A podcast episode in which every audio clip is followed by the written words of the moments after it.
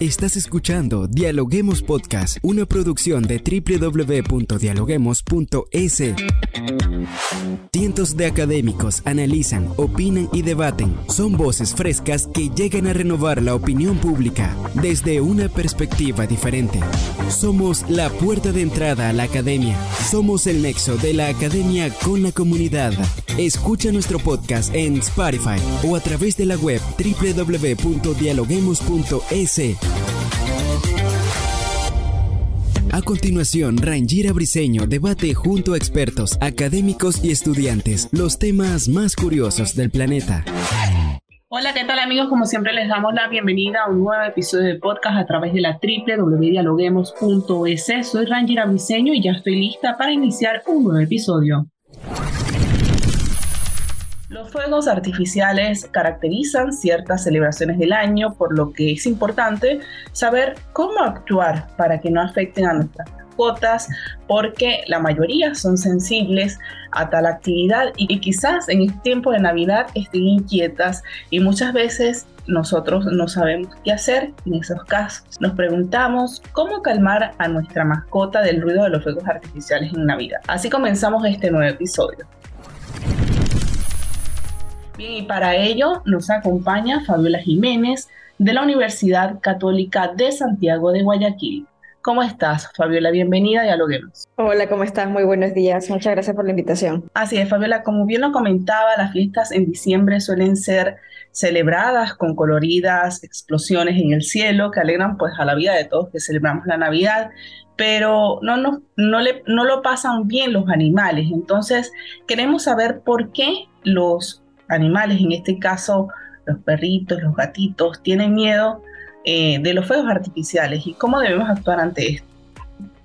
Ya, mira, en el caso de los fuegos artificiales, fuegos pirotécnicos, eh, bueno, efectivamente pueden ser muy coloridos, muy divertidos en ciertos casos, pero no solamente los animales no lo sienten bien, aunque los manitos, los perros, los gatos de casa estén dentro de casa, eh, siguen sintiendo esta vibración. Aparte los animalitos, eh, sufren bastante, ¿no? Entonces, eh, hay muchas razones por las cuales se debería, que aunque es difícil que desaparezca esta costumbre, eh, por lo menos disminuirla, disminuirla en beneficio de los animales y de las personas, aparte de la contaminación que se genera, ¿no? el humo, los olores, los desechos que quedan y bueno, en fin, un montón de cambios que se deberían realizar realmente. Visto como muchos eh, defensores de animales se han puesto con este tema, sin embargo en la práctica la ciudadanía como que no reflexiona al respecto. ¿Cómo lo mira usted?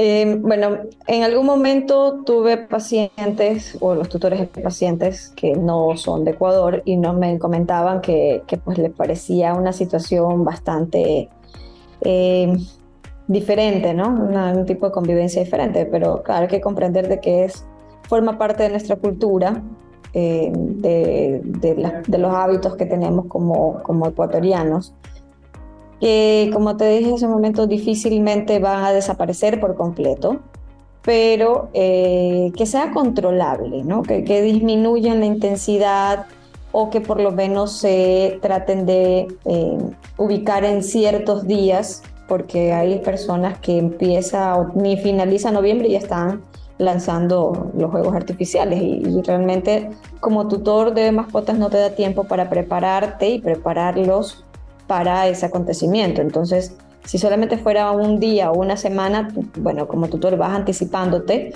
y vas haciendo tratamientos o adaptaciones, modificación de conducta. Bueno, hay tantas cosas que se pueden realizar para ayudar a los animales y no que te agarren eh, desprevenido. Entonces, se podría, lo ideal sería como eh, que, que, se condensen en un solo tiempo, un solo momento para tener, eh, poderse anticipar y poder ayudar a los animales y a las personas que también sufren por esto. Claro, justo le iba a preguntar eso, ¿cómo debemos actuar ante esta situación cuando no nos preparamos y llegan los fuegos artificiales y los animales comienzan a ir de un lado a otro? ¿Cómo deben prepararse las personas en casa?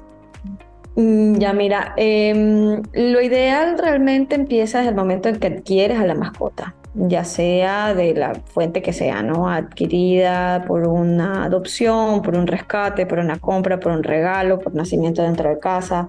Hay varias vías de adquisición de un animal. Eh, o que llegue a tu vida un animal. En este caso, lo ideal es desde el momento en que lo tienes, empezar a adaptarlo a todos los ruidos posibles de una forma gradual, ¿verdad? Es decir, exponiéndolos poco a poco, haciendo ciertos niveles de bulla dentro de casa o de sonidos altos o de diferentes tonos para que se vaya adaptando. Para que en el momento en que llegue fin de año, que es inevitable, eh, pues ya no se asuste tanto. Ahora hay animalitos que tienen ya una condición de miedo ya natural.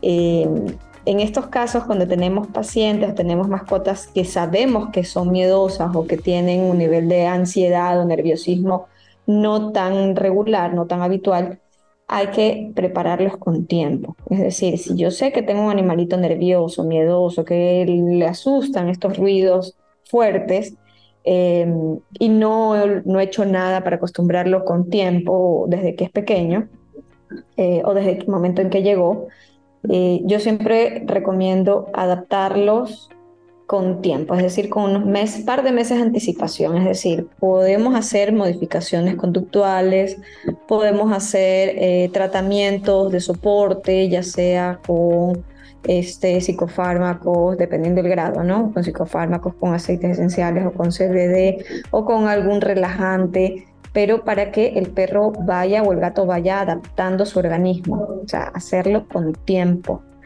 Porque si pretendemos darle algo eh, el último día del año o a las 11 de la noche y pretender de que el perro o el gato esté muy tranquilo y plácidamente durmiendo, eso no va a suceder.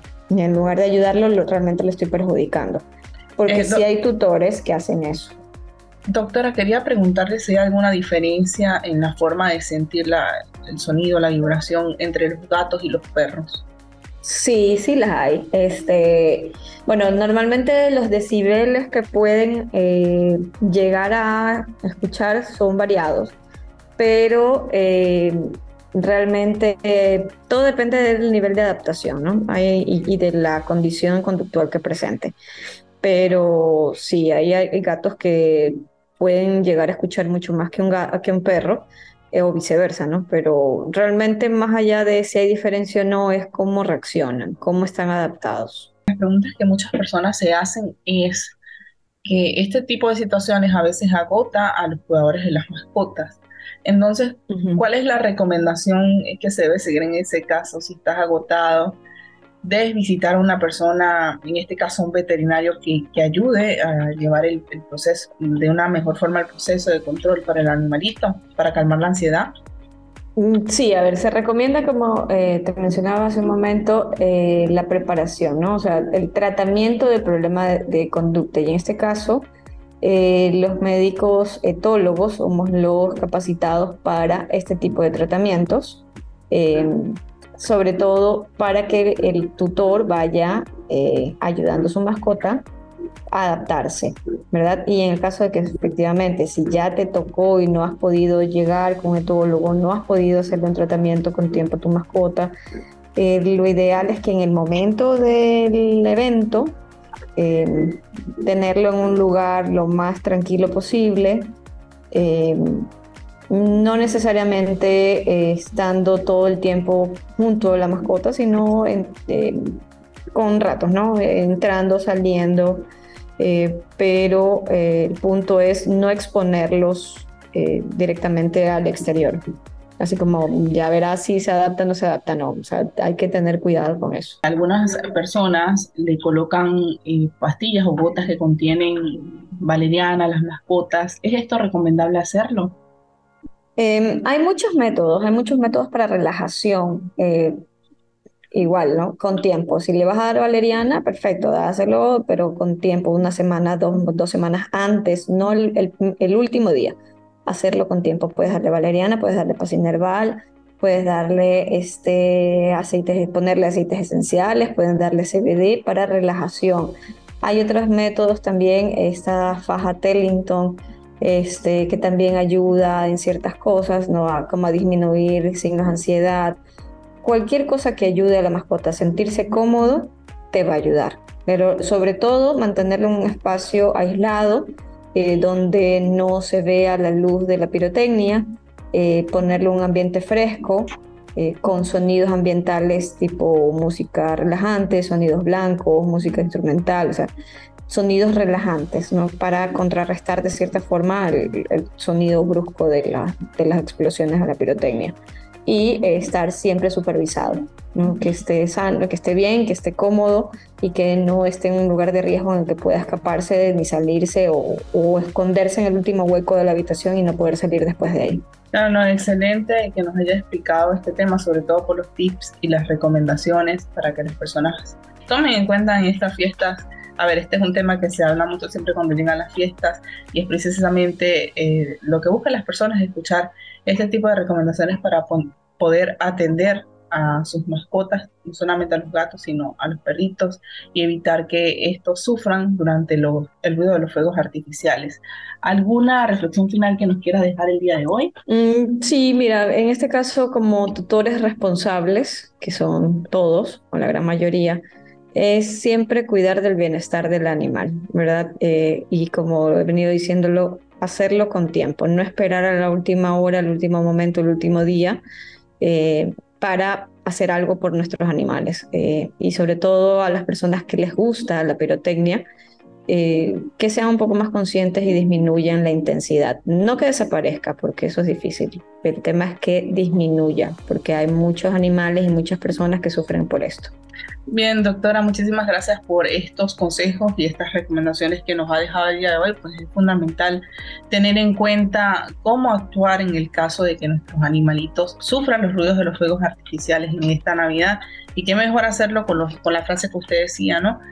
El amor es fundamental para poder atender una mascota y qué mejor hacerlo yendo, que yendo al veterinario mucho tiempo antes de que comience la Navidad y poner en práctica todas estas recomendaciones para que tanto los perritos como los gatitos no sufran. Muchas gracias por acompañar. A ustedes, muchas gracias. Gracias por escucharnos. No se olviden de seguirnos en nuestras redes sociales, Facebook, Twitter e Instagram como Dialoguemos Info y visitar nuestra página web dialoguemos.es.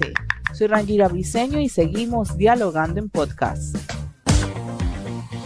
Esto fue Dialoguemos Podcast. Escucha todos los programas de Dialoguemos Podcast en www.dialoguemos.es. Suscríbete para no perderte ningún episodio. Estamos en Spotify. Sigue escuchando Dialoguemos Podcast, el nexo entre la academia y la comunidad.